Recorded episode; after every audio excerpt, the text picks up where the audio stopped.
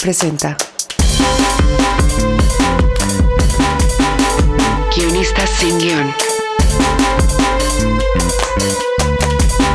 Una mirada al universo del guion.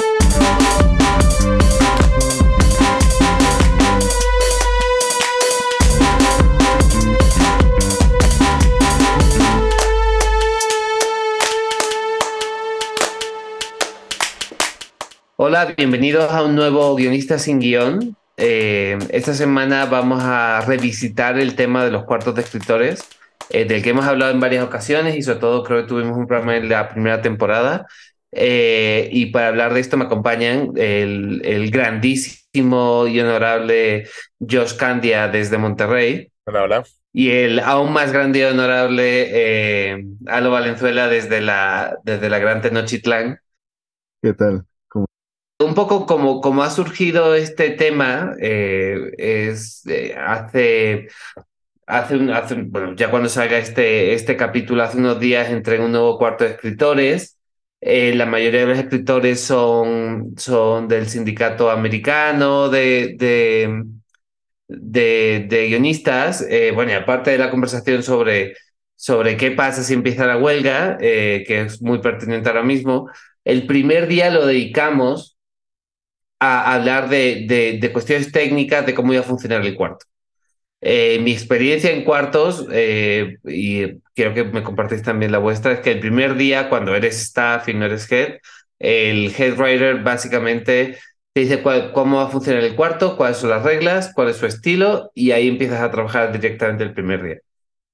En cambio, en este cuarto, eh, el primer día se dedicó mucho tiempo a cómo iba a funcionar el cuarto, efectivamente, pero, pues, y cómo conseguir un consenso para que todos estuviéramos cómodos, cuántas horas iban a ser, eh, cuáles las condiciones que cada uno tenía y ponía y tal. Fue un diálogo, no fue una, no fue una exigencia, pero eh, se habló de, de cuáles los objetivos, de cuántos, cómo de rápido queríamos hacer los outlines, eh, cuál, cuál, iba a ser la longitud de los outlines, qué es lo que pensamos cada uno. Hablamos de, pues porque eh, nuestro showrunner es, es gringo, pues un poco ponerlo en contexto de cómo funcionan las plataformas aquí. Eh, había, había fue una conversación larga y extensa sobre el funcionamiento del cuarto para que todos estuviéramos a gusto, ¿no? Y, y nos dedicamos las tres horas a hablar entre un poquito de la serie. Fue un, fue un día muy informal y muy formal al mismo tiempo.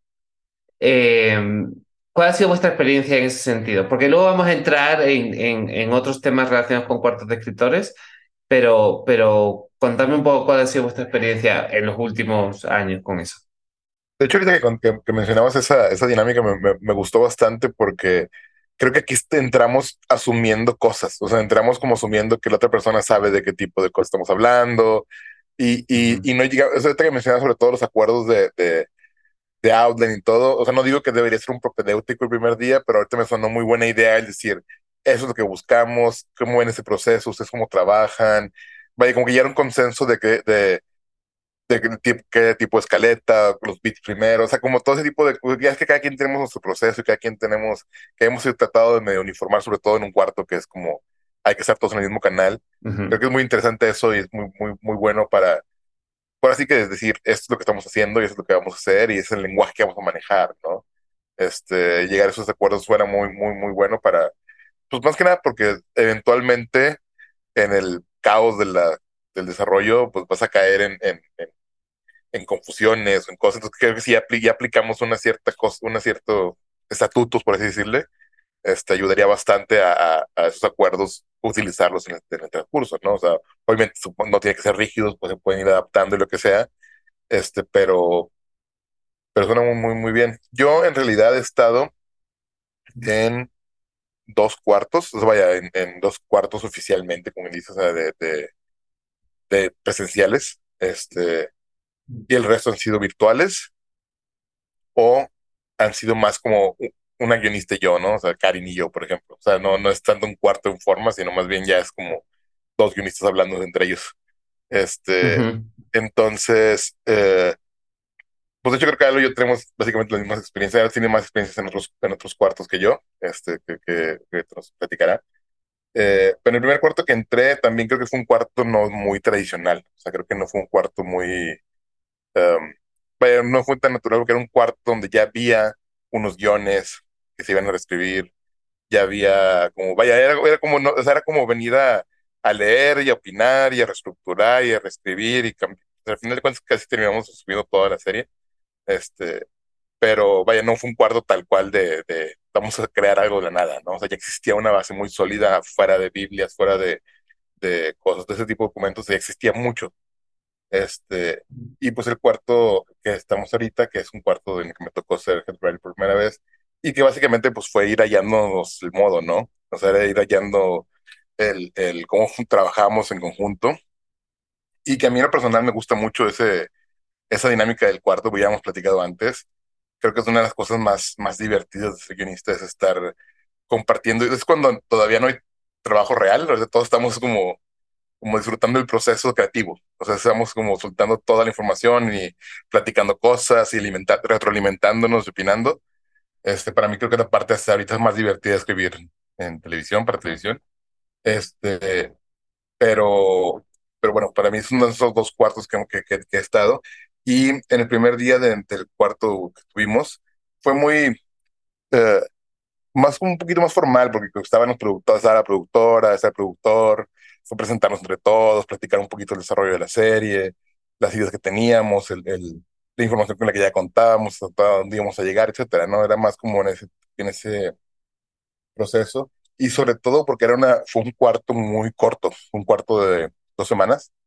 Eh, de, de hecho, que querían que fueran dos, dos semanas de cinco días y yo les pedí mínimo dame el sábado también, mediodía, porque era, se me hace muy poco tiempo este, para, para desarrollar y, y quebrar ocho episodios. Y entonces por eso creo que eso fue la, la, para mí la gran desventaja de ese cuarto, fue que fue muy rápido, fue muy breve. Este, me había encantado tener mucho más tiempo y aparte porque me, creo que estuvo muy entretenido el cuarto, estuvo muy, muy, bueno, salieron muchas cosas muy buenas de ese cuarto, este, que luego extrañé ya durante la escritura, pero eso es otro tema. Este, la escritura del desarrollo después, extrañé mucho el cuarto, este, pero vaya eso, ¿no? Entonces el primer día fue más como conocernos, platicar sobre quiénes somos, qué hacemos, este, y como las bases, fue muy sencillo, así como un primer día de escuela, básicamente.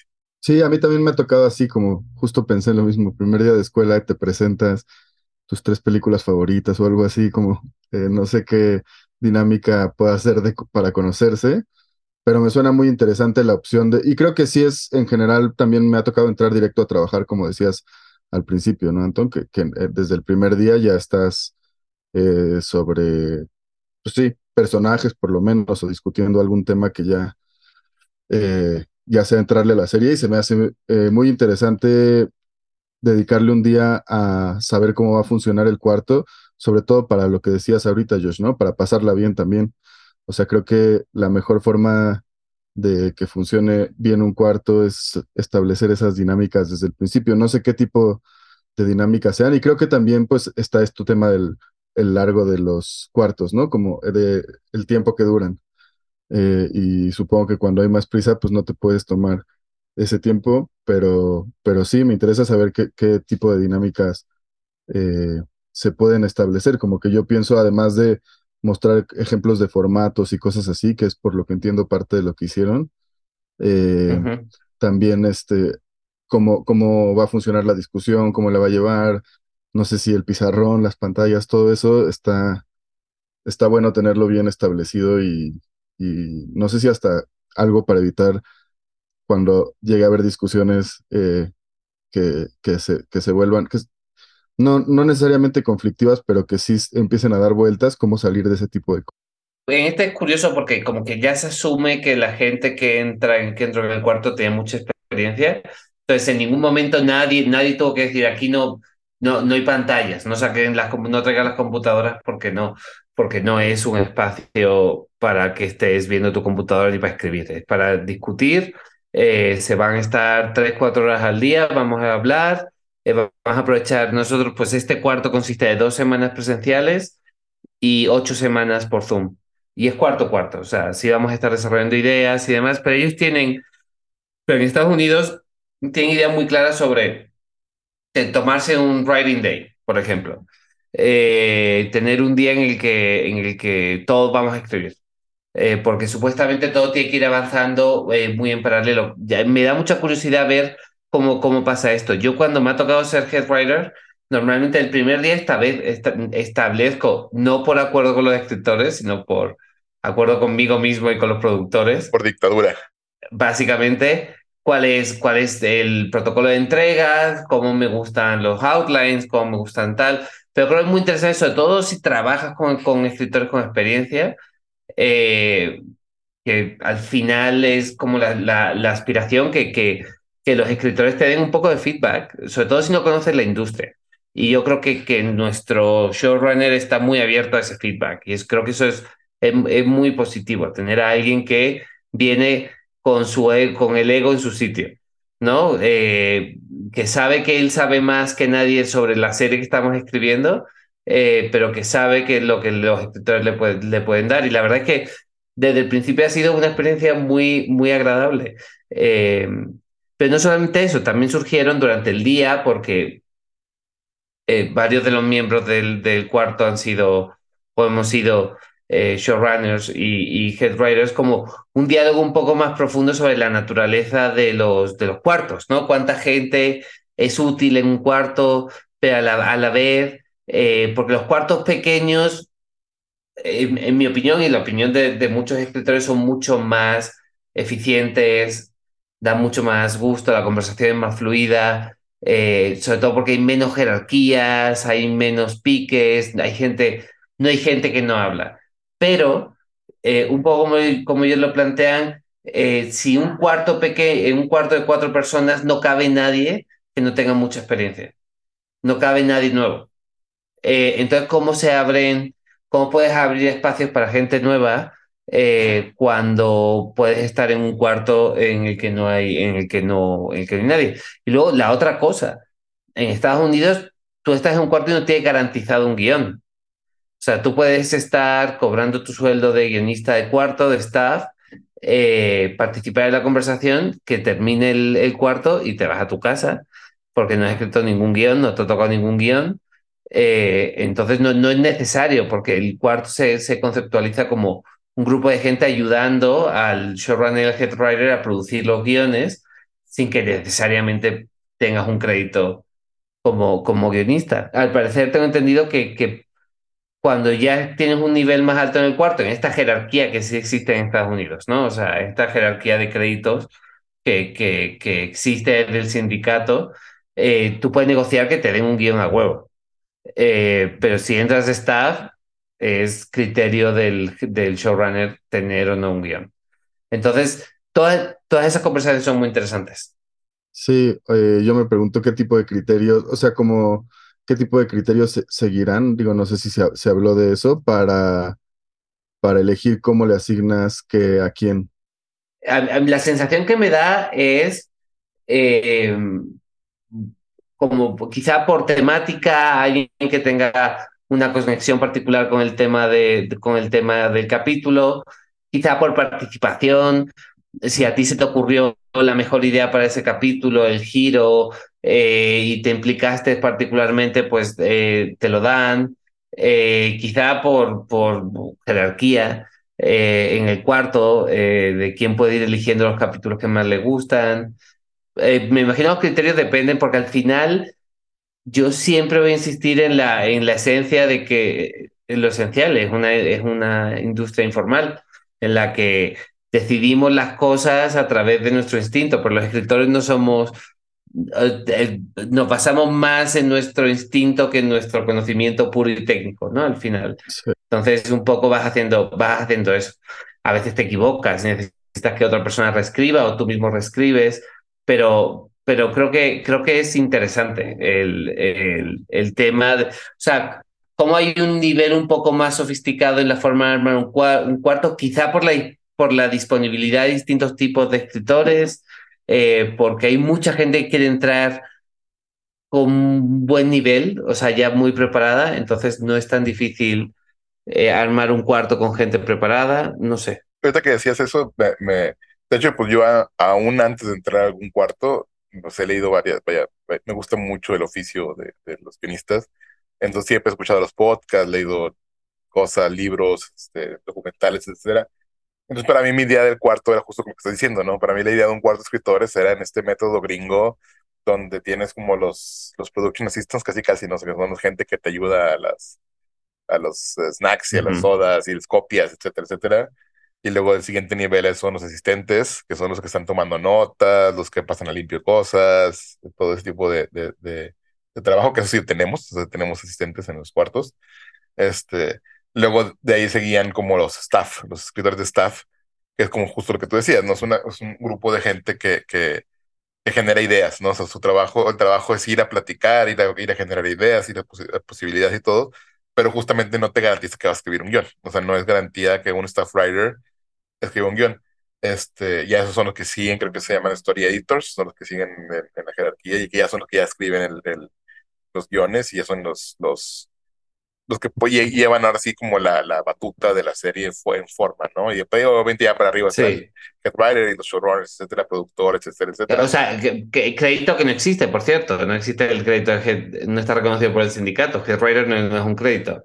No, ya creo que es el productor, no coproductor, creo que sí le llaman. Sí, está eh, co-executive producer y executive producer. Creo que es eso. O hay algo más por el medio, no me acuerdo muy bien. Sí, sí, sí, Sí. según yo son coprodu- coproductores, productores y luego ya los supervisadores y co-executive y ya el showrunner, ¿no? Son como las, hay muchos productores de por medio. Claro. Este, y, y lo que va a ser muy interesante es como justo lo que decías, ¿no? De que de esto ayuda mucho a que haya como entradas de gente, para gente no tan- con tanta experiencia, que entran como asistentes, que entran como staff, y que ahí vas agarrando ritmo. Bueno, que por lo menos eso es una cosa que están ahorita platicando en la- en la- de lo de la, la huelga que están, bueno, la, la potencial Sí. de huelga. Justo es eso, ¿no? Que como ahora los cuartos se han vuelto más breves, las temporadas se han vuelto de menos episodios, ya no existe, ya no existe esta, esta oportunidad de ir creciendo niveles, ¿no? O sea, su- supuestamente antes, si ya eras un asistente y trabajaste uno o dos años de asistente, el siguiente año en teoría te tocaría ser staff. Y si ya fuiste staff uno o dos años, el siguiente año ya te tocaría, vaya, ya te tocaría escribir un guion. Sí. Ahorita, por cómo están las cosas o cómo se han estado transformando las cosas, creo que esta, este método que tenían ya, ya muy practicado, ya muy planchadito, ya no está funcionando. Entonces hay gente que está repitiendo niveles a través de los años, ¿no? O sea, pasan los años y siguen quedándose estancados en el mismo nivel y ya no suben. Entonces, es una, creo que es una de las, que- de las cosas que están manejando ahorita en, el- en los temas de, de la huelga que habla. Al parecer también el, un mínimo de personas en un cuarto de escritores. Exacto. eh, para que haya estos espacios, ¿no? O sea, como que, que haya o- o- obligatoriamente, yo qué sé, siete, ocho, nueve personas en un cuarto de escritores eh, para poder crear estos espacios a huevo. Tema muy interesante, o sea, realmente por lo, por lo que te digo, o sea, porque al final hay una parte que obliga al showrunner o el head writer a ser más un gestor que un, que un director de... O sea, cómo, cómo genuinamente, cómo, cómo pueden mover a 10 personas en un cuarto, eh, atender a las, sus necesidades, porque al final un poco creo que la, la, la, la, la- otra cara de la moneda en, en todo esto, o sea, es que son tus trabajadores, son gente sindicada, son gente que, que tiene sus derechos y tal, y al final tienes que estar balanceando todo el tiempo el trabajo creativo con un trabajo, con una especie de trabajo administrativo, ¿no? Que, que, que, que quizá como, como head writer ya tienes la obligación de, yo siento, tienes la obligación de cuidar a tus escritores, de, que se cumplan todas las reglas que tú dijiste al principio y, y, como showrunner, y como showrunner también, de proteger el lado creativo de tu, de tu producción, no ser, no andar diciéndole que sí a toda la producción, eh, ¿sabes? O sea, ser genuinamente la persona que defiende, que defiende a tu gente. Eh, cosa que, que yo he intentado cuando me ha tocado, cuando me ha tocado hacerlo y, y, y head writers con los que he estado lo han hecho, head writers con los que he estado no lo han hecho. Eh, han sido como, ah, no, es que me han dicho que tenemos que escribir 10 versiones más de esto. Eh, así que ya sabéis, chicos, a, a escribirlas. En lugar de decir, de, de- de decir, no, güey, o sea, ¿cómo que diversión? ¿Te has visto su contrato? Su contrato dice no sé cuánto. Eh, que creo que, muy, que creo que es muy interesante también. El, el, cuando eliges a un head writer o un showrunner, no solamente por su experiencia, sino también por sus, por sus capacidades administrativas por su, y por sus valores, ¿no? O sea, y por su respeto al gremio y a los otros escritores. Eh, creo que muchas veces no pasa. Y siempre hay alguien, o sea, hay una especie de cadena de mierda que, que, que puedes dejar pasar o no, pero que, que tienes que, yo siento que sí hay que defender a los, a los escritores. Y, la, y ese trabajo extra que quizá no puedas darle, a lo mejor lo tienes que asumir tú, si no van a cobrar tus escritores. No sé. ¿Qué pensáis vosotros de eso? ¿Tú en calidad de head writer, Josh? Sí, no, totalmente. O sea, yo, yo en lo que, en las cosas que han salido, que, que he podido meter mano en cuanto a cosas de, de número de drafts, de entregas que se entreguen, que tienen que hacer, tratar de, de, mover fechas cuando las fechas son imposibles de responder, de, de, de, lograr. O sea, vaya, creo que todo en eso es lo que he podido, he intentado meterme. Este, sí creo que como todo, eh, pues como todo lo en México tenemos una informalidad que no nos permite vaya, porque no pasa de, de un, esto no me parece correcto o esto no me parece que sea la forma de hacerlo, pero no tienes el respaldo de algo más grande de atrás, ¿no? O sea, es como una, vaya, termina siendo tu opinión. Claro. O sea, no hay como un, así no, porque por lo mismo, tenemos esta informalidad de no tenemos eh, estatutos, no tenemos eh, ni tarifas, ni, contra, ni contratos uniformes, o sea, hay todo tipo de cosas que hemos, que hemos ya hablado antes, este, que nos limita mucho en, lo, en, en, en, el nivel de negociación que podemos tener, en el nivel de poder de negociación que podemos tener como, pues como head writer. O sea, en realidad no tenemos poder. es básicamente la, la, sí. la, la, cosa, ¿no? O sea, podemos hacer el intento y podemos hablar, pero al final de cuentas siempre al final es como, pues los productores van a hablar con los guionistas, ¿no? Y se van a encargar de cosas de contrato y se van a encargar de cosas de sueldos, etcétera. Este, uno puede opinar, uno puede defender, uno puede hacer lo que, lo que le caiga, este, pero, pero pues no es garantía de nada. O sea, no hay ese respaldo de esto sí funciona. Para eso es para lo que hicieron un sindicato, ¿no? Sí, totalmente, 100%. Y es lo que hemos estado hablando ya también de, de, de que nos encantaría todo ese tipo de, de, formalidades porque nos ayuda mucho. O sea, es, es, como decir, esto no se puede hacer así. O sea, esto tiene que ser así, ¿no? El simple hecho, o sea, todos sabemos que hemos pasado por este, eh, en algún momento en nuestras carreras hemos pasado por esta urgencia de tener que reescribir algo en un par de días, en un día, en una tarde, lo que sea, ¿no?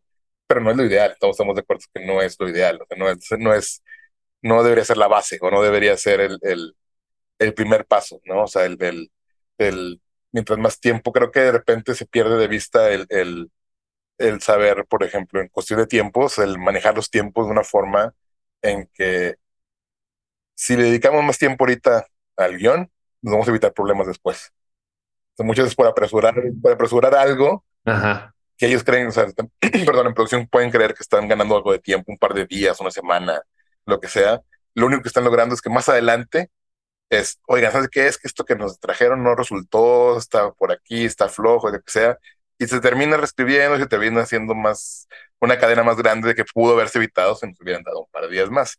¿no? Es como, como algo que, que, que en todos nos hemos enfrentado en varias partes de nuestra carrera, ¿no? O sea, no estoy hablando de proyecto en específico, pero que nos hemos topado con eso y siempre hemos, por nosotros quisiéramos todo el tiempo del mundo para poder escribir, sabemos que no es posible, sabemos que hay fechas, hay entregas, hay... Claro, eso pasa en el 100% de, lo, de los casos, pero siendo que la experiencia te permite hacer unos calendarios razonables, ¿no?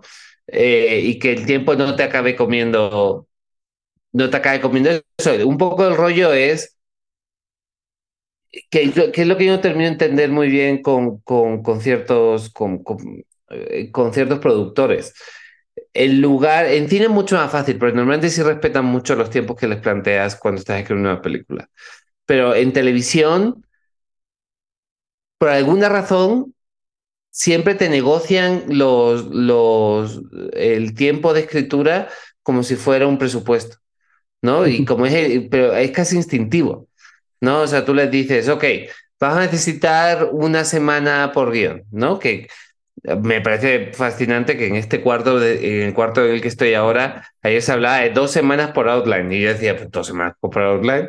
Si lo voy a escribir una noche, ¿qué hago, qué hago, qué hago con, el resto de, con el resto de dos semanas? Eh, pero, pero eh, a, a, lo, a, lo, a lo que voy es, hay una especie de negociación que es un poco absurda, eh, en, la que, en la que es mucho más barato gastarse el dinero en el cuarto que, que acabar filmando guiones malos. Mm. La neta. Y cuando tienes tiempo para escribir en el cuarto, yo, en mi experiencia, el 100% de las veces las series han salido mucho mejor. Son mucho más sólidas, son mucho más interesantes, están mucho más pensadas, hay muchas más respuestas a lo que a, las, a las preguntas y demás. Yo tengo suerte porque el único cuarto corto que hice fue el primero que hice, que fue Frontera Verde. Y el segundo, que el cuarto duró literalmente un día, porque yo fui a escribir un capítulo, me llevaron un día al cuarto, escribí el capítulo y adiós. Eh, y, y, a partir de ahí siempre he estado en cuartos muy, en cuartos muy largos, en los que todos los escritores sabían mucho de la serie. O sea, ninguno estaba desconectado del resto de los capítulos, todo el mundo sabía lo que pasaba, todo el mundo era capaz de ajustar sus capítulos y todo lo que estás trabajando normalmente está dentro del, del, del tiempo del cuarto. Y una vez que se acababa, escribías tus capítulos, pues sabías muchísimo de la serie. Los cambios que se hacían los entendías muy bien. Eh, y, ese es el, y ese es el verdadero problema, siento yo, cuando, cuando haces cuartos demasiado, demasiado cortos, ¿no? Sí. Eh, que tus escritores no tienen ni idea de lo que está pasando.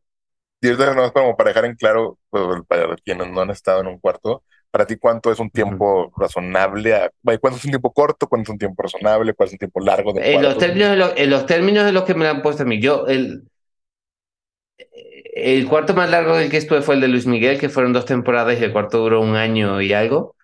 Eh, eso es un cuarto largo. Claro. Eh, pero normalmente, según tengo, según a mí que me parece larguísimo, no tiene mucho sentido. Luis Miguel era una circunstancia particular porque eh, era una serie muy complicada de escribir y demás.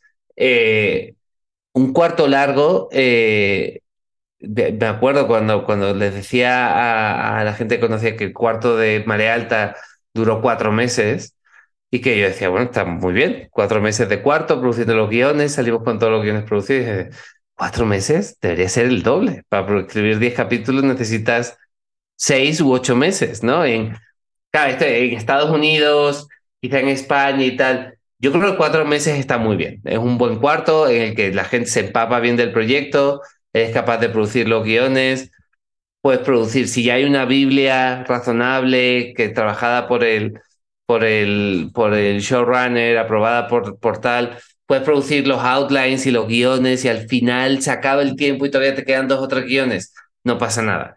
Eh, yo siento un cuarto de cuatro meses es un buen cuarto para escribir ocho o diez capítulos. Eh, cuatro o cinco meses.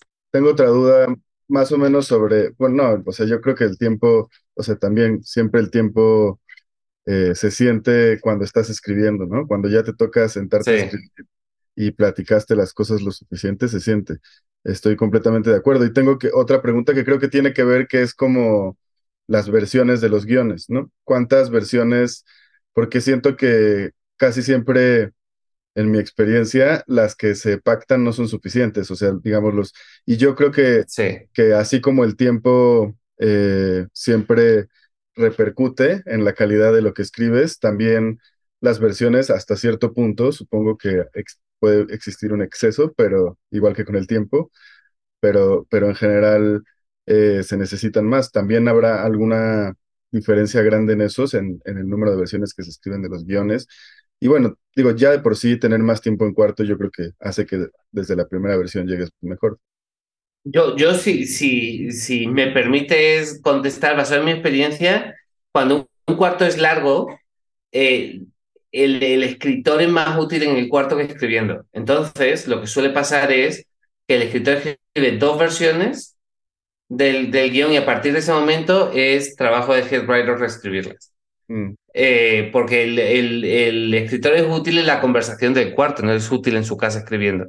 Cuando se hace un mini room, el, el escritor está escribiendo en su casa intentando solucionar cosas por su cuenta o con el head. Entonces el escritor eh, acaba escribiendo 10 versiones del guion porque, porque nunca, nunca se va a descolgar de, de ese trabajo que tiene, porque la utilidad del escritor en ese tipo de cuartos es producir el documento. Lo que es enormemente estúpido, porque el cuarto es la, capacidad de producir todo esto todos juntos, todo, que todo el mundo dé ideas de lo que pasa. Entonces los guiones van a ser mucho más sólidos, van a necesitar menos reescrituras.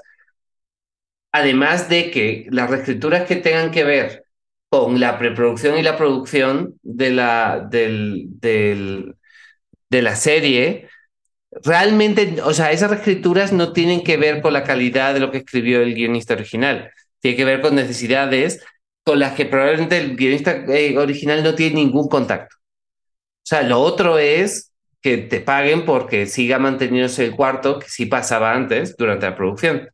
¿no? Entonces los guionistas siguen involucrados en el proyecto, entonces cuando hay algún problema en producción, se reúne el cuarto, se arregla y tal, pero bueno, eso es una locura aquí, o sea, eso no podría pasar. Entonces, en un cuarto largo, además de que vas a ganar más por trabajar en el cuarto, tus guiones van a ser mejores y vas a escribir menos versiones. O sea, no hay nada, no hay nada malo, o sea, todo es bueno en esa, en esa ecuación. No sé qué pensáis vosotros. Sí, justo, porque creo que de repente, no sé si sea una falta de, de, comunicación, una falta de, de, comprender el proceso, por así decirlo, pero nosotros sabemos que como guionistas nuestro proceso no es nada más escribir el guion, o sea, no es nada más teclear el guion y, traducir la escaleta a, guion, ¿no? O sea, ese no es el único proceso.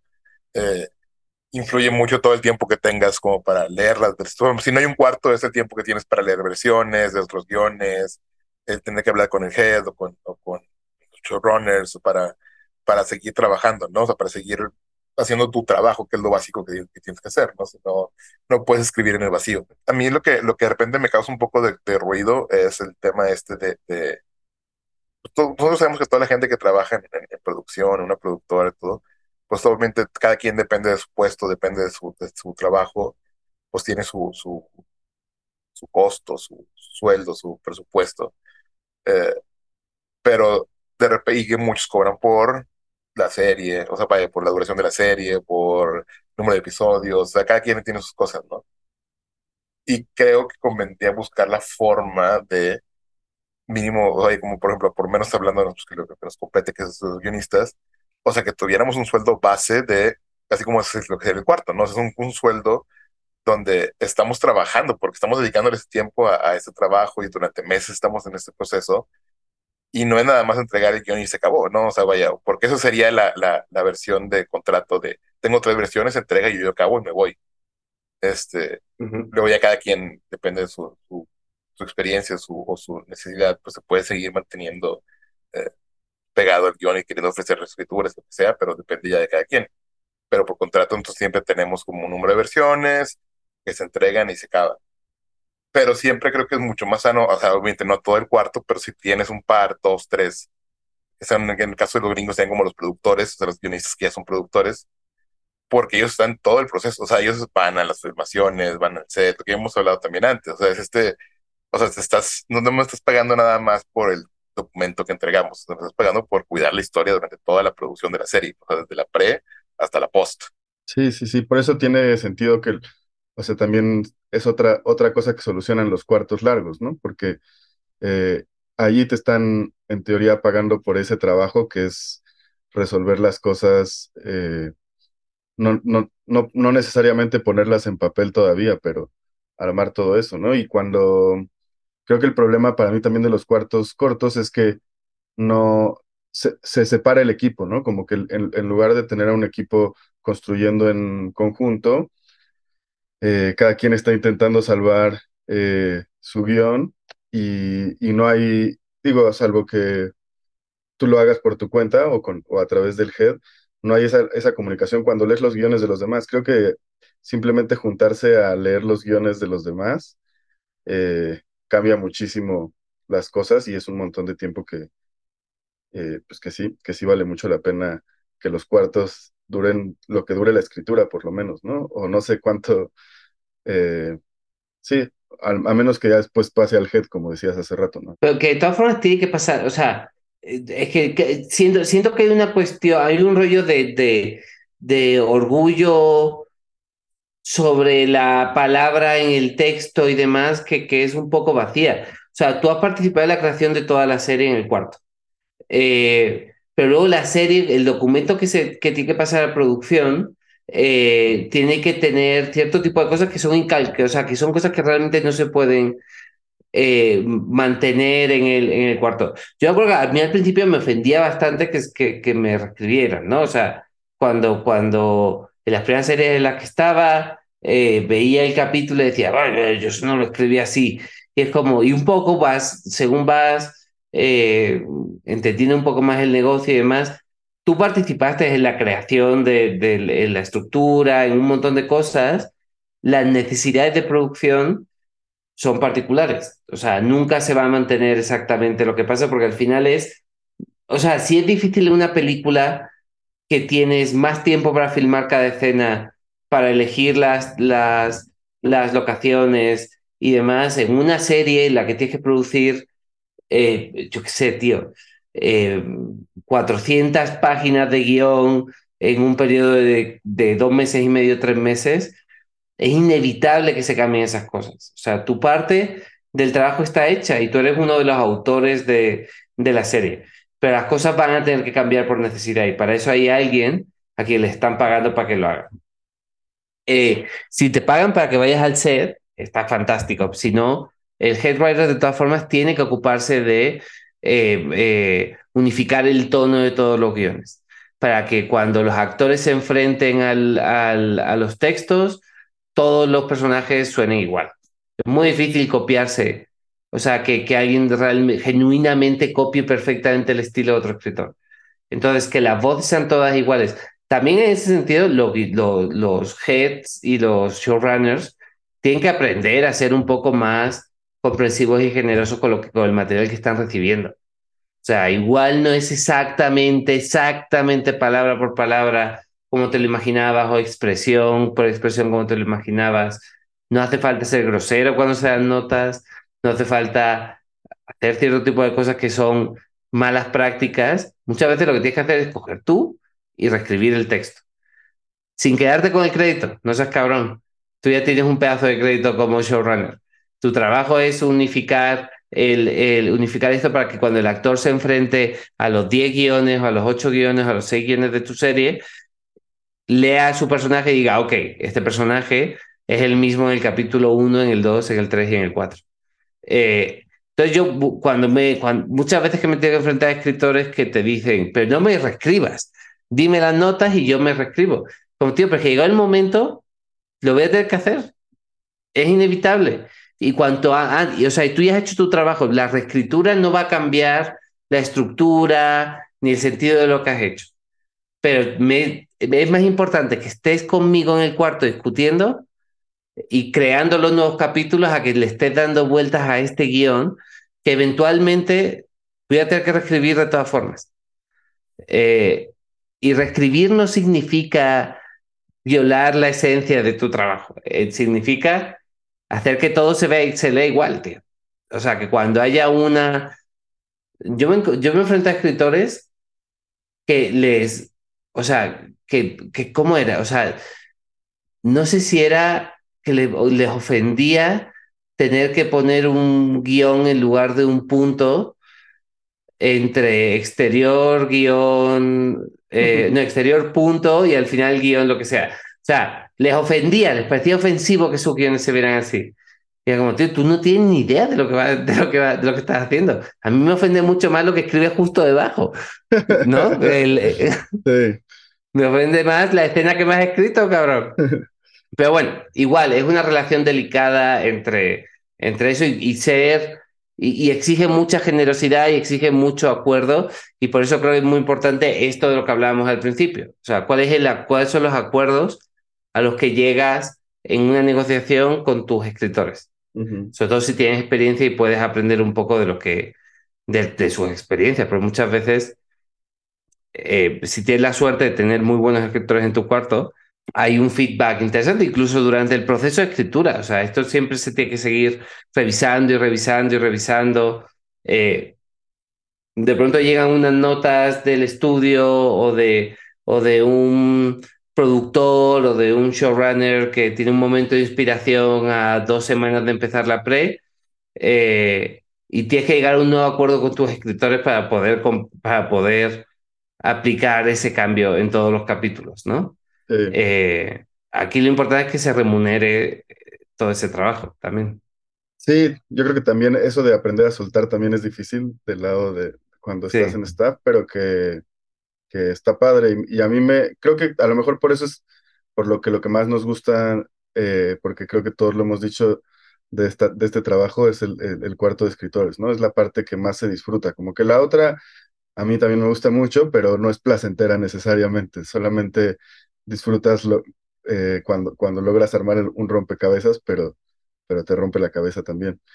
Y este, pero ya se me, se me, se me perdió lo que, lo que iba a decir, pero quería también este, eh, hablar de esto, de esta diferencia que ya hablamos una vez hace tiempo en el podcast, de los cuartos eh, virtuales y los cuartos presenciales, ¿no? Porque ahora esto que nos, el que nos estás contando, Antón, eh, que va a ser mixto, este, híbrido, les dicen ahora,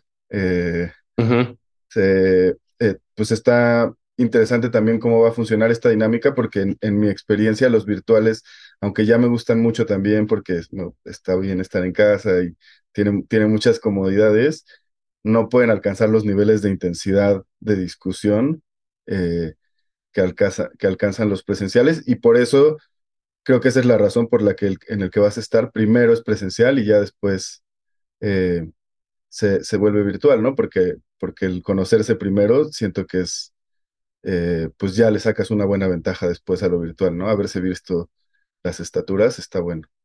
Las estaturas, sí, tío, es, es siempre, siempre sorprenden. Pero eh, estoy de acuerdo, tío, que conocer a gente en persona y tener un diálogo con ellos y verles, comer con ellos, eh, tener, yo qué sé, o sea, pasar, poder mirarlos a la cara, que hay un contacto, un contacto genuino y demás, se crean se crean muchos vínculos indirectos también cuando hay un grupo de personas, hay uno hablando y hay otro que, que, que hay una reacción de, otra persona y de pronto sientes que, que hay cierta aceptación y tú te abres un poco más. Entonces hay como cierto tipo de cosas que hacen que la dinámica sea mucho más, siento mucho más positiva. Ahora, me pareció muy curioso y no sé si, y no sé si tiene que ver con, con, con Zoom, eh, que en este cuarto, por ejemplo, no nos interrumpimos en ningún momento. O sea, no, hay gente que se emociona y tal, pero, pero no nos interrumpimos. O sea, genuinamente esperamos a que el otro deje de hablar para poder hablar nosotros. Eh, y estamos como intentando esperar el hueco en nuestro turno, pero es muy respetuoso. Las intervenciones no son muy largas, eh, o sea, se parece mucho a un Zoom en, el, en ese sentido. Como que la gente ya hay una especie de protocolos que, que, que pueden ser muy positivos en este sentido. Y, creo que está muy bien, después de habernos visto las caras y haber hablado, luego podemos vernos en Zoom, hacer el small talk de, de antes de empezar, que va a tener mucho más sentido. Hemos comido juntos, ya sabemos un poco de dónde viene cada uno. Eh, sí, o sea, como que ya sabes, este tiene hijos, este, este, tiene perros, este odia a todos los, a todos los seres humanos y prefiere estar en, en Zoom. No sé, creo que, creo que es algo eh, creo que es algo muy bonito. Y además creo que, creo que beneficia mucho el, el método híbrido de, de, bueno, por un lado ustedes saben que yo siempre voy a abogar por el método híbrido, por la, no me gusta vivir en Ciudad de México, no quiero vivir en Ciudad de México, eso a mí me encanta seguir, me encantaría seguir trabajando. No tengo ningún problema con ir un mes, dos meses, tres meses a Ciudad de México, pero luego venirme a trabajar otra vez a Monterrey o a donde quiera irme. Este, pero por otro lado, creo que también es muy bueno el, el, porque creo que sí, en un, sobre todo en un cuarto muy largo de cuatro meses, cinco meses, una cosa así, sí llega un punto que ya el cuarto se vuelve como, ¿a qué venimos? Sí. O sea, como que preferiría estar en mi casa escribiendo, ¿no? O sea, preferiría estar en mi casa escribiendo así. Entonces el método híbrido te ayuda de que, oigan, necesitamos una junta rápida de un par de horas de Zoom y así nadie se mueve, nadie tiene que, que, cambiar todo su día por una junta para resolver algo en específico. Si es algo más grande, es algo que necesita más atención, que necesita más discusión, que ya es un, o sea, algo, por ejemplo, algo muy grande que vaya a mover cosas en la historia, pues a lo mejor sí conviene, vamos a vernos en el cuarto para que se haga más rápido, porque ahí sí, sí estoy totalmente de acuerdo con Alo, que fluye mucho mejor ese tipo de discusiones en, en, persona, en persona, ¿no? O sea, en, en, en, vivo. Creo que es más, más productivo y menos cansado, porque de repente el Zoom se vuelve que ya después de una hora que me he tocado de repente tener tres, cuatro Zooms seguidos, sí, sí llega un punto que ya basta, ya no puedo estar sentado aquí, no, o sea, sí, sí, sí. Este, pero por eso creo que, a mí me gusta mucho este método híbrido. Eh, a mí me encanta el cuarto en físico y me gustaría volver a regresar a un cuarto de largo, de dos meses, tres meses, cuatro meses. Este, pero también con este moto híbrido. En la que Ciudad de México. casa. Sí, que me puede, ir- que me puede ir a mi casa también, ¿no? Sí, también lo padre luego es cuando regresas, ¿no? Siento que en, en, en algunos, bueno, a mí en algunos cuartos me ha tocado así como esto de vas dos semanas, luego una semana no, o dos semanas no, eh, porque está cada quien escribiendo y luego regresas a leer eh, lo que se trabajó, que creo que es distinto a lo que tú decías, Antón, de solo un día de escritura, eh, no, no, pero, pero sí, como No, que no, o sea, lo- un poco lo que plantea, una cosa que plantea este cuarto, solamente para, solo, solo para aclararlo, es, por ejemplo, no empezar muy temprano, eh, sino empezar a las 10, 11 de la mañana, el cuarto virtual, no el, no el, no el presencial, para tener tiempo de escritura por la mañana eh, y poder plantear cosas frescas.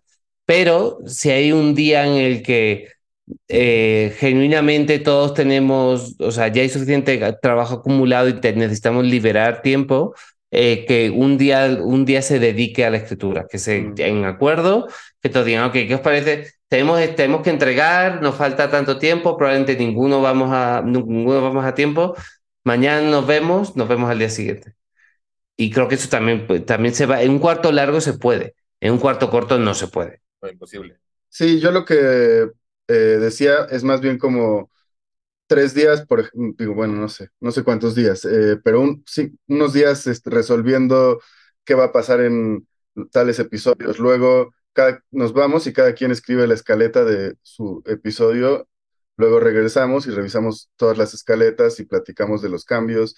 Y luego a veces unos Sí. empiezan a escribir guiones y otros escaletas, pero hay varios días de descanso que creo que así nos tocó alguna vez, ¿no, Josh? También. Sí. Eh, era un cuarto de, creo que fueron tres meses y, y así de pronto tenías dos, tres días o, o más para escribir y luego regresamos. Y a mí lo que me gustaba de eso, supongo que es un problema para los tiempos o un problema para, o sea, se, se suma el problema de la centralización y Josh tiene que venir a estar aquí y en lugar, o sea, porque es ir y regresar, pero me gusta mucho eh, volver a leer, como que lo que a mí me, me, me ha este, eh, he extrañado en los cuartos cortos es que ya no hay como una, no, no hay otra vez una reunión, ¿no? Si, si, si hay reuniones después son virtuales y son breves, pero a mí me encantaría que hubiera por lo menos otro cuartito, aunque sea chico a la mitad, y otro hacia el final para ir, para volver a recapitular todo, no sé. Sí, Porque luego pasa, pasa algo ahí también, ahorita que mencionaba algo de eso, de las, de las volverse a juntar y cosas así,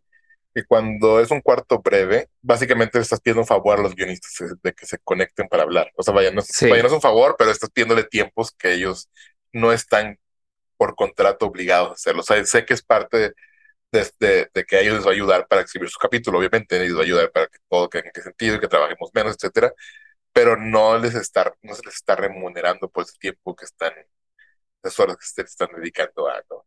Este, y luego lo que ocasiona eso es que te ves inevitablemente en problemas de, de agenda, de quién puede a cuál hora, porque, vaya, porque no tienes esa formalidad de es- estás en el cuarto, entonces en el cuarto tiene prioridad y el día que se convoque una junta del cuarto vas a tener que ir, porque te están pagando para eso, o sea, te están pagando para ese tiempo de, de dedicarle, ¿no? exacto. O sea, tú, puedes, tú en un cuarto corto, pues te puedes meter en otro cuarto cuando termines. Exactamente, Mientras entregues tus guiones a tiempo, no tienes por qué, no tienes por qué, ese tiempo es tuyo, exactamente. no es de, no es de la empresa. Que en el cuarto largo te están pagando por ese tiempo, o sea, te están separando ese tiempo para que estés Claro. O sea, vaya, tú traes sus guiones, pero aparte, si, si, si el head writer o el showrunner necesita convocar al cuarto para algo, Ujú. pues tienes que ir, porque es parte del, parte del acuerdo, ¿no? Es parte del- de lo que te están remunerando por hacer.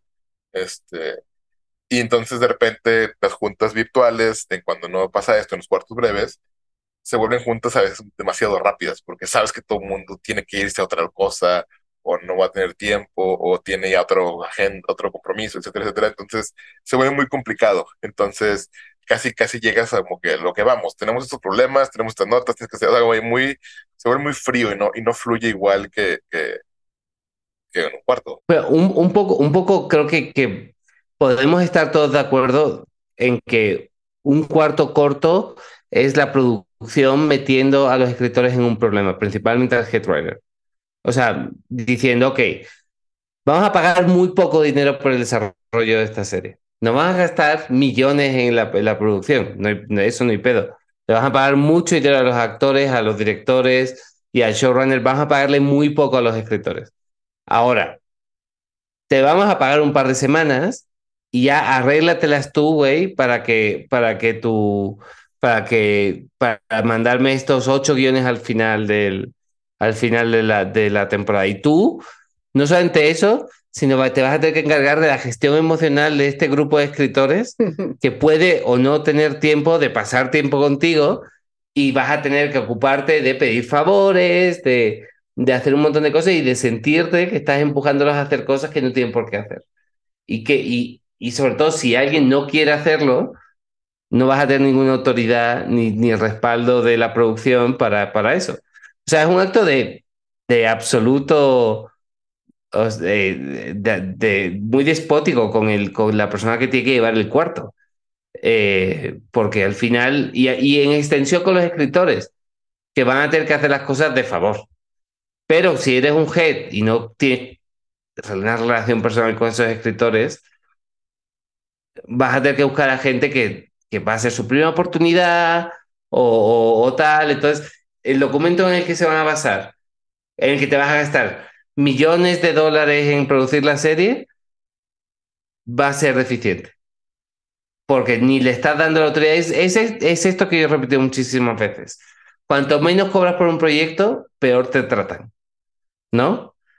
Cuanto más se van a gastar en el cuarto de escritores, va- más respeto le van a tener al guion. Eh, y mejor, van a ser, mejor va a ser el guion, la plataforma va a ver de una forma distinta. Es que es todo una especie de bola de nieve eh, que empieza desde, desde ahí. Desde que te aten las manos y te digan, tienes dos semanas para armar una serie y después empieza a pedir favores que, y nosotros no te vamos a respaldar en nada. No sé, me, me da la impresión de que, de que hay algo muy esencial en, esa forma en esa forma de trabajar. Es algo, eh, eh, no sé, eh, preocupante y bastante, y bastante malo. Es todo terrible porque está volviendo a pasar mucho. Luego, es- de repente me suena que es como, vaya, entiendo el instinto de querer ahorrar dinero, pero luego se me- en mi cabeza es como el equivalente a querer construir un edificio y comprar material barato para los cimientos. Es de que sí, Ujú. chingón, te vas a gastar una, una, una buena feria, una buena lana para, para construir todo, pero si no le metiste buenos cimientos, de ojalá que lo logres construir y no se te caiga todo, ¿no? O sea, de que no se, no, no se te grietan las paredes a la semana, ¿no? Como de repente pasan muchas construcciones, que de repente compras la casa nueva y a la semana ya está la grietota porque le metieron material barato por ahorrarse dinero.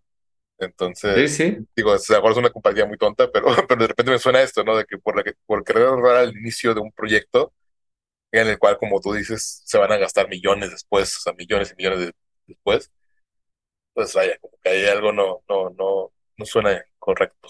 Sí, vas a arrastrar los problemas de, un cuarto corto y de la poca implicación de los escritores, va a estar la calidad de los guiones, lo va a pagar un tipo, que va a ser el head, que lo va a pagar hacia abajo y lo va a pagar hacia arriba, ¿no? Puede ser una posición muy, muy tramposa, porque eh, si al final tienes un puesto de productor ejecutivo o de showrunner, pues te lo comes, está bien. O sea, y usa a los escritores como una especie de apoyo y demás, pero si estás atrapado entre esos dos mundos, eh, no sé, me parece. Por eso creo, creo que también tenemos que ser un poquito más listos en la forma en la que nos presentamos ante los productores. Eh, tenemos que presentarnos con más autoridad, con un plan específico, eh, con, con unos argumentos que, que funcionen. Muchas veces, y es la verdad, no voy a caer en el rollo de, y si no, no lo hagas. Porque al final son, son muy buenas oportunidades, tío. Ser head writer de una serie te cambia, cambia tu estatus en la industria, te da la capacidad de poder llevar otros cuartos en el futuro eh, y de poder crecer en la, en la industria y, te lo comes, porque te lo comes, porque es una oportunidad. Pero, pero, pero creo que también tenemos que ir aprendiendo poco a poco y, la, y, y poder exigir las cosas que, que, que, queremos y la estructura que queremos. No busco un sindicato, sin duda, pero, pero, pero bueno. Sí, buscar la, buscar la forma como de que vean que ese es su beneficio. O sea, vayan, o sea, obviamente para nosotros también, obviamente, Sí. porque pues sí, de eso vivimos y de eso quisiéramos tener más dinero y eso quisiéramos seguir viviendo y no mal vivir. Este, pero también ese beneficio de la producción, ese beneficio de la serie, ese beneficio del streamer, porque pues ese es el trabajo que a final de cuentas va, vaya, como lo que hemos dicho, ¿no? De repente podemos tacharnos de, de pesimistas o hacernos menos o lo que sea, pero sin unos guiones no hay nada. O sea, o sea, o sea, si no empiezan con los guiones, Claro. toda la gente que viene después que te va a ganar dinero con esto, nace del trabajo nuestro. O sea, si nosotros no tenemos, si no damos el primer paso, nadie más va a cobrar, ¿no? Entonces, eh, vaya, no pedimos más de lo que, de lo que creemos que es justo, ¿no? O sea, es como lo, lo mínimo posible para trabajar bien, Claro. Y los problemas de guion los hereda producción, los hereda, y los hereda edición, totalmente. y los hereda la promoción de la serie, y los heredan lo- la gente que ve la serie. Sí. O sea, el, el no haberte gastado dinero en la parte más importante es una cadena de problemas que, que, que muchas veces no se va a resolver. Y, y siento que muchas series llegan a producción sin haberse resuelto muchos problemas, que muchas series llegan a producción y que luego los guiones no se respetan, entonces se crean problemas nuevos. Eh, entonces, sí, o sea, implicar al guionista en todo el proceso es, es importante. Es muy importante. Porque luego pasa como, como ya el muy conocido meme del caballo dibujado, ¿no? De que empieza con súper detalle y todo y termina siendo unos garabatos porque ya no hubo tiempo, ya no hubo dinero, ya no hubo nada. Entonces estuvimos resolviendo ah, de un día para otro y, y se nota, se nota. Claro, pero, pero tú, tú piensa, piensa en estos términos. O sea, sí, el, desde el cuarto de escritores se tiene el tiempo y se conoce el presupuesto de, de la serie y tienes escritores que tienen la capacidad de, de- de escribir en términos claros de presupuesto y sabiendo cuál, cuál es el tamaño de la serie y los guiones son suficientemente sólidos, la producción es infinitamente más sencilla.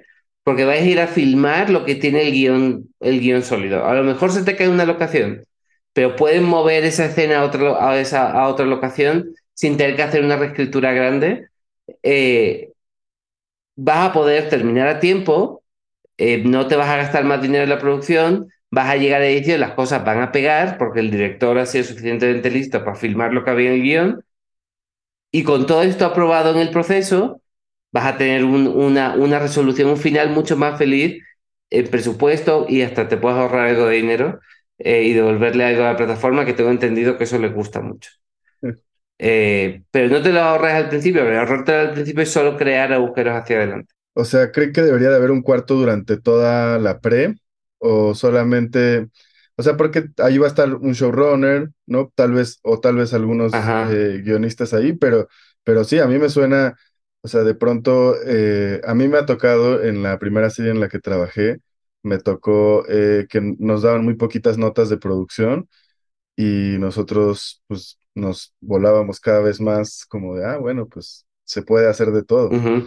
Y cuando ya era momento de grabar, se dieron cuenta de que no había forma y fue una masacre muy eh, difícil para, pa- para resolver cada guion eh, y, y bajar costos. Y yo creo que eso repercutió en muchas cosas, ¿no? Pero, so- pero seguramente en, en los costos. Entonces, tal vez si la pre se hiciera de la mano del guion y casi hasta el último momento eh, sí, se podrían evitar muchísimos problemas. Estoy de acuerdo contigo. Quizá, quizá el cuarto debería terminar el día que empieza la producción de la, la producción de, de la serie. O sea, porque te- tendría todo el sentido del mundo. Ya con guiones producidos, todas las cosas que vayan surgiendo, poder aplicarlas en, en, en eso. Y, y bueno, tío, o sea, hay gente, y tener gente responsable que sepa hacer su trabajo. También. Porque una nota de un. Grandes notas de asistentes de dirección eh, que son gente que sabe leer guiones, que de la poca gente en la producción que genuinamente sabe leer eh, guiones, pueden hacer, pueden hacer tu guion mejor y más filmable. Eh, porque eh, esta gente sabe leer guiones, trabajan directamente con directores, normalmente saben mucho de narrativa, saben mucho de, produ- de producción Entonces, si, el, si por lo menos te esperas a que haya notas del asistente de del asistente de dirección, tío, eso te puede salvar de millones de pedos. Y que esas notas las apliquen los guionistas, no que las aplique un productor un director. Eh, tío, tu vida puede ser infinitamente más sencilla. Eh, en lugar de ahorrarte X mil pesos por no tener a los guionistas allí, porque es donde vas a ahorrar el dinero, en no tener a los guionistas cerca del, del material. Eh, sí, sí, estoy de acuerdo. a mí me parece una propuesta muy, muy inteligente esa. A mí me gusta mucho la idea de, de, de hecho he pensado que, bueno, si algún día me dan a escoger como cómo me gustaría armar a mí un cuarto o cómo sería el proceso de un cuarto, eh, me encantaría la idea de empezar con varios guionistas, o los más que se puedan, cuatro, seis, no sé, este, en un cuarto. Pero como en estilo gringo, no es garantía que esos seis personas van a escribir un guion cada quien. O sea, es más bien como compartir ideas, platicar, o sea, la parte creativa de, de, del desarrollo y la construcción, ¿no? O sea, la, la, ahora sí el, el, el, el poder todo, ¿no? Todo lo que todo que puede escuchar mucho. Creo que también ayuda muchísimo eso, el tener muchas voces diversas que te ayuden a, a, a salirte de tu propia cabeza y de, de, lo que tú ya viste y lo que tú conoces. Entonces, pueden salir cosas muy, muy, muy interesantes. Y luego ya, obviamente, pues el equipo de guionistas que se va a encargar de, de, de, hacer todo, todo lo que se habló en el cuarto escritor, es volverlo el documento que estamos diciendo, ¿no?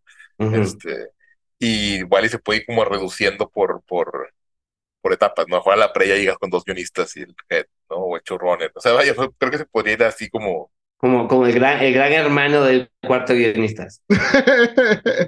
Básicamente, sí. sí una, hacemos una competencia, se vota, se vota por quién se va a salir. Exacto. Pero aparte no se puede salir de la casa. Estamos escribiendo el, el, el día, el día de escritura dura 13 horas, ¿no? Y luego hay, hay, una, hay un salón de confesiones. Claro, hay un salón de confesiones y se nominan entre ellos. ¿No? Estaría muy interesante si pudiera, digo, yo sé que no es nada, nada eh, televisivamente atractivo, pero imagínate así los retos de, de, ok, tienes esta escena, tu protagonista ya no va a ir ese día, ¿qué haces? Y como que resuelve esto, tienes Sí, minutos. sí, ahí como, ah. claro, claro. Saber quién se va quedando. El mini room del mini room, o sea, es, es, absoluta, es absolutamente distópico. gracias, gracias por plantear tus, por plantear tus fantasías. Eh, pero bueno, o sea, tener, tener, sí, bueno, que haya gente que te ayude a resolver y poder hacer una criba de esa gente. O sea, hay algo, hay algo, sí, esencialmente sádico en ese planteamiento, pero, pero es, inter es interesante. es interesante. Pero sí, yo me pregunto cuánto, cuánto, un cuarto, yo estoy en cuartos de, con ocho escritores, dos asistentes, eh, y son difíciles de manejar, eh, siento. Cuanto menos gente hay, es más fácil de manejar, pero eh, para que haya mucha gente y tal, tiene que haber, tiene que haber una jerarquía, y al final la, esa jerarquía crea una presión extraña en el cuarto. O sea, ¿cuándo puedes hablar? Eh, hay alguien que te va a mirar feo porque hables y has hablado demasiado y tú quién coño eres para hablar. Es raro, es raro. Siento que, siento que hay gente que monopoliza más las conversaciones naturalmente que otras. Sí. Eh, y cuando hay menos gente eso no se siente tanto. Cuando hay mucha gente, eh, muchas veces hay gente que se pasa un día sin hablar. O sea, va al cuarto, está tres horas, cobra por ese día, se va a su casa, no ha abierto la boca. Eh, pero bueno, es extraño. Yo creo, yo creo que ya nos hemos pasado de la hora, ¿no? Sí, sí, sí. Como... Pues podemos seguir quejando. Este, este ha sido uno de esos capítulos de quejarse. De que creo que hemos estado muy positivos y nos tocaba uno de, de solamente quejarnos. ¿Qué pensáis? Sí, bueno, yo para empezar quiero, quiero, queremos hacer como un, un disclaimer. Nuestros abogados nos han recomendado que digamos que, que todo esto fue una obra de ficción, no estamos hablando de nada real. Eh, todo es una, una suposición, son cosas que hemos escuchado de otros guionistas. No estamos hablando de ningún proyecto. A mí to, todos son anécdotas que me ha contado Jorge. sí, exactamente. Todo, todo lo que si, si alguien tiene algún problema legal puede operar con Michel Grau. Exacto, como ya hemos dicho varias veces, pues lo pueden contactar por Twitter o Instagram Para cualquier cosa. Pues, ¿Vosotros creéis que Jorge escucha los capítulos en los que él no sale? No creo. Esto, esto va a ser una buena prueba. Si Jorge Michel, si Michel escucha este capítulo y quiere reclamarnos, Eso es, Ahora que es nos diga. Porque lo mencionamos en todos los capítulos. En todos los capítulos hablamos de Jorge, no, nunca nos dice nada cuando nos ve.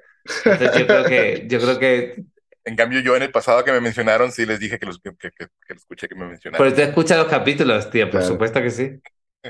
para que se vea que sí escucho todo. Perfecto. Bueno, pues yo creo que aquí lo dejamos. Ha Sí, sido, ha sido uno de esos capítulos de quejarse, de, de compartir nuestras miserias, eh, pero que no se os olvide que a nosotros nos encanta este trabajo y que nos sentimos muy privilegiados de hacerlo. Y que también si alguien, si alguien que nos escucha, que sea guionista, que ha sido head writer, o que ha sido showrunner, o que ha sido staff, o que ha sido lo que sea de guionista, si quiere compartirnos, podemos empezar esta nueva sección de, de secretos de los guionistas, así que nos manden anónimos diciendo yo paso por esto y estaría muy bueno para, para vivir viendo cómo es la vida de los demás. Entonces, si quieren contactarnos por medio de nuestro Instagram o Twitter, arroba colabhistorias, o en Facebook, colabhistorias para llevar, este, pero de preferencia Twitter e Instagram porque lo, no lo checo, este, para que nos digan, nos cuenten sus historias tristes de guionistas, así tipo Silvia Pinal. Buenísimo. Pues muchísimas gracias, chicos. Qué buena plática. Muchas gracias. Nos vemos. Igualmente, ahí nos vemos en la próxima y esto fue Guionistas sin Guión. Colab presentó Guionistas sin guion. Una mirada al universo del guion. Diseño sonoro y edición. Emiliano Mendoza. Música original. Federico Schmuck. Una producción de Colab. Historias para llevar. En colaboración con Melarin Arts.